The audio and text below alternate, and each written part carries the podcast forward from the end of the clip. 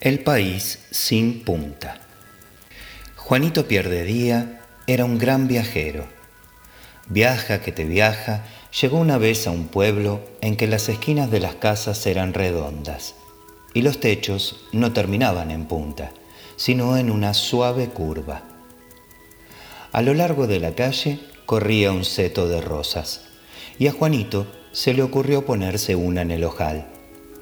Mientras cortaba la rosa, estaba muy atento para no pincharse con las espinas, pero enseguida se dio cuenta de que las espinas no pinchaban. No tenían punta y parecían de goma y hacían cosquillas en la mano. Vaya, vaya, dijo Juanito en voz alta. De detrás del seto apareció sonriente un guardia municipal. ¿No sabe que está prohibido cortar rosas? Lo siento, no había pensado en ello.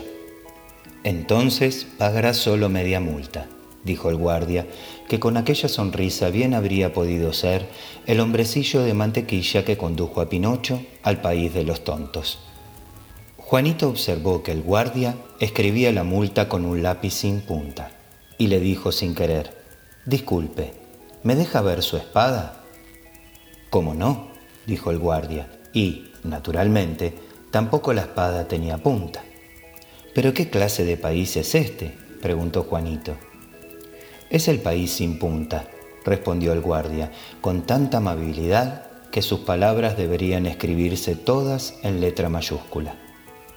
¿Y cómo hacen los clavos? Los suprimimos hace tiempo, solo utilizamos goma de pegar. Y ahora, por favor, deme dos bofetadas. Juanito abrió la boca asombrado como si hubiera tenido que tragarse un pastel entero. Por favor, no quiero terminar en la cárcel por ultraje a la autoridad. Si acaso las dos bofetadas tendría que recibirlas yo, no darlas. Pero aquí se hace de esta manera, le explicó amablemente el guardia. Por una multa entera, cuatro bofetadas. Por media multa, solo dos. Al guardia, al guardia. Pero esto no es justo. Es terrible. Claro que no es justo. Claro que es terrible, dijo el guardia.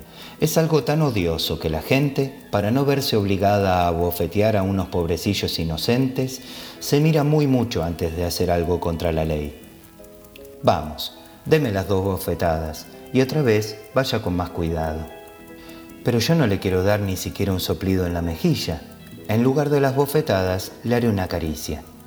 Siendo así, concluyó el guardia, tendré que acompañarle hasta la frontera. Y Juanito, humilladísimo, fue obligado a abandonar el país sin punta.